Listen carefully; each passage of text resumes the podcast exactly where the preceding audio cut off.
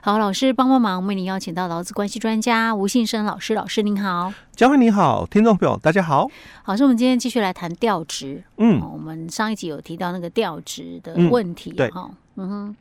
好，那我们接着我们再来探讨，就是说，其实调职，因为我们在前一集有谈到，因为调子的话，当然有很多这个因素了啊。如果你要再把它分类的话，当然有可能是因为企业经营所必须的一个调子哦。那当然，它也有可能是因为什么回避资遣型的调子，因为我们之前在节目里面也有讨论过，你可能要解雇员工之前一个员工哦，你可能还必须遵守解雇最后手段原则，所以你要先调动他的一个工作哦，让他做别的工作试看看哦，不是说直接就解雇人家哦，那个之前人家哦，那。还有一种就是这个开除，因为劳基法的十二条，刚刚讲的是劳基法十一条嘛，之前哦，那我们还有一个是劳基法十二条是开除的哦，那这个也是要遵守哦，解雇最后手段原则哦，只是说他的法源依据是在我们宪法工作权的一个保护里面哦，所以你除了回避之前行的调职以外，你还有一个就是。这个回避这个解雇的开除的哦，惩戒的一个调子哦，惩戒性的一个调子哦。好，那另外可能还有其他，比如说这个工作安全的问题哦，可能健康检查的一个结果出来了，那可能医师哦建议评估嘛，不适合再做轮班还是怎样的一个工作，做了一些调动哦，或者是这个女性劳工因为怀孕的关系哦，所以她也有一些调动的一个部分哦，我们调动这个这个。原因呐、啊，哦，可能很多种哦。嗯、那我们现在要来探讨的就是刚刚提到了惩戒的一个调动，嗯，哦，因为你可能就是因为犯了错，嗯、哦，所以公司哦，他必须做一个处罚，嗯，哦，好，那公司哦，到底哦，这个惩戒的一个方式哦，哦，到底有哪些哦？基本上我们大概分两种，一种就是惩戒解雇，嗯，哦，还有一种就是我们另外提到的、哦、这个。开除的解雇哦，那之前解雇然后跟惩戒解雇哦，那这个惩戒哦，有可能就一般的记过处理，嗯哦，那可能严重一点哦，就可能会涉及到就是开除的一个问题哦。那雇主哦有没有这个权限？哦，就是我们讲惩戒解雇的权限，或者是其他的这个记过处分的一个部分哦。那其实，在法规里面哦，嗯、我们劳教法七十条，它就有授权给雇主哦，有这个惩戒权。嗯、那之前我们在节目里面，我们也提到过，我们劳工有从属性。嗯。所谓的从属性，就是你必须接受雇主的指挥监督嘛，还有什么？他的惩戒。是哦，所以基本上哦，当然雇主他有这个惩戒权的一个部分哦。嗯、那怎么来去行使嘞？哦，那可能呐、啊、哦，有一些的是属于损害赔偿，你把东西弄坏嘛，嗯、你可能要赔我。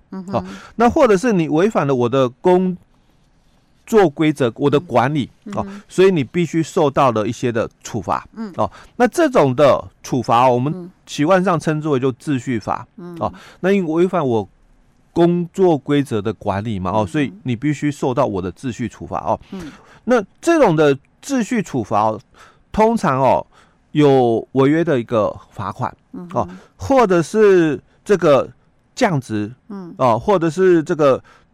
其他的一个方式很多啦，因为看你怎么做、嗯、哦。我刚刚讲你可能违约嘛，所以可能罚钱了事，嗯、扣薪水哦。嗯、那当然也有降级的哦，或者是延长试用等等很多哦。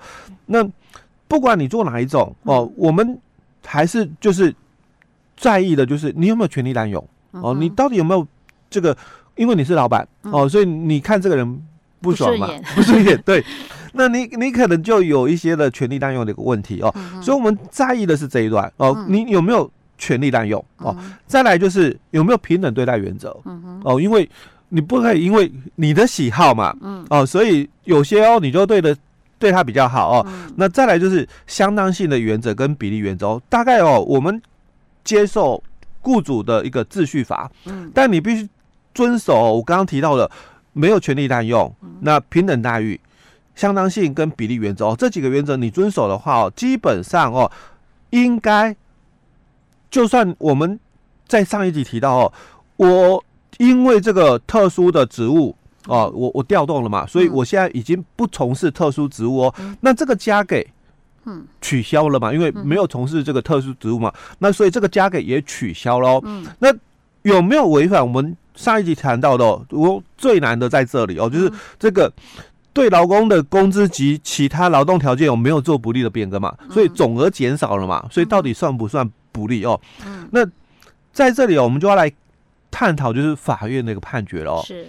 那首先我们先看的就是最高法院的判决哦。嗯。但这个是九十八年的哦。为什么要特别强调就是法规哦？嗯。哦，我们一百零五年改的嘛。哎、对，对，我们劳基法第十条之一是一百零五年才有的。嗯。那在这个之前，它是一个解释令哦，只是说七十四年内政部的一个调动五原则的解释力，只是说这个解释力哦，我们的法院。我们的学者，我们的主管机关哦，都很认同哦，大家都很认同这个解释的调动五原则的解释的哦。好，那我们先看最高法院哦，九十八年的一个判决里面。所以老师，我们现在分享的就是有那个法在修法之前。好，那我们也会分享修法之后的、欸、对修法之后的对，因为前后不一样。啊、OK，所以我们就是从这个案例当中来看，修法前跟修法后在法院上面的判决有没有什么不一样？哎、欸，对对，对。OK，好，所以我们先来看修法前的一些案例对，对。嗯，那这个是最高法院哦，但是因为最高法院它是就是就法律的一个部分哦，不会谈个案哦，所以他谈的是法律的一个观点哦。嗯、好，那他就谈到就是说，雇主调动劳工的一个工作应该要。参酌有没有经营上这个调子的一个必要跟合理性哦。那假如员工所担任的一个工作哦是不一样的时候，当然他所领的报酬哦、工资哦也会有所不同哦。所以他就强调了，不可以只是以总额减少就来认定说调职违法哦。是。那这个老公他如果违反的这个劳动契约或者是工作规则哦，那当然。做错了嘛，就要受到处罚哦。所以雇主哦，如果不让他去行使这个惩戒权的话哦，那将员工的工作嘛做一些调整哦，当当然就不利于他的企业的一个经营哦，当然也会影响到整个公司的管理哦，那会影响到经营的一个效率哦。所以他就提到了哦，那应该哦不能去否定哦这个企业经营的这个。必要性跟调职的一个合理性哦，所以基本上你要有哦，就是合理性跟必要性哦。当然在这里哦，还是要回到我刚刚强调的哦，不要有权力滥用的一个情形哦。好，那这个是最高法院，所以他只就法律审的部分哦做一些解释哦。那我们接着就来看哦，因为这个是高院的一个判决哦，在一百零一年。最高法院，然后高等法院哦。不一样对。那高等法院的话，一百零一年哦，他做了一个判决哦。嗯、那这个是一个医疗院所的，所以这个我们要就教讲他的案例的状况。哎、对，哦，就是他是一个医疗院所的哦。哦、嗯，好，那这个员工因为他的部门哦比较特殊，嗯、比如说他可能是手术室房的啦，或者是这个加护病房的啦，嗯、所以他们都会有一些加急哦，哦，因为工作不一样，你你护理人员嘛，嗯，他有些可能是一般病房哦。嗯只是说，哎，内科、外科啦，什么小儿科、妇产科哦，一般病房。但是通常在这种特殊单位，就我刚刚讲，可能手术室的，或者是这个重症的哦，就是什么那个 ICU 的啦，哦，那个加护病房的啦，哦，内科、外科嘛，哦，那他们会有一些特殊的一个加级哦，因为工作的属性不一样哦，所以会有不同的一个加级哦。好，那现在就是因为他的工作。调整了，他已经不再是那个手术室或者是这个 ICU 的哦，就是那个加护病房的哦。那不像之前那么的辛苦哦，只是被调到一般的病房去了哦。好，所以公司哦哦就把他的这个特殊的加级给取消了。是，但其他的钱哦都不变哦，其他的钱就是比如说他的这个这个本薪嗯。哦不变哦，那再来。就是他的那个什么绩效奖金哦也不变哦，那职务津贴也不变哦，那就只有取消我刚刚讲这个特殊的这个工作的一个津贴哦，你因为你是家务病房或者是你是那个手术室的嘛哦，那这个特殊津贴取消，但其他的都不变哦哦，维持原状哦。好，那这个公司哦也有召开就是会议哦讨论哦调职的一个情况哦，所以。我刚刚讲到哦，所有的东西都不变，但总额减少，因为薪水确实被调降了，少了两万块哦。那总额减少嘛，所以算不算违法？嗯，哦，当然劳工就觉得嘛违法，嗯，哦，但是法官的一个看法就不一样哦。这这个高院的法官哦，他就提到了，虽然哦有少了这个特殊津贴，少了两万块哦，但是因为你其他的哦，包括你的本薪，包括你的职务津贴，包括你的这个绩效奖金哦。算法都不变，哦，都维持以前的算法哦。那唯独只是取消了你的特殊津贴而已。但是这个特殊津贴我刚刚已经讲过了，因为你是做手术室的，或者是你是做这个加护病房的，所以才有领这笔钱。是，但是你现在已经转到一般病房了哦，所以当然这个特殊津贴就不再发给哦。好。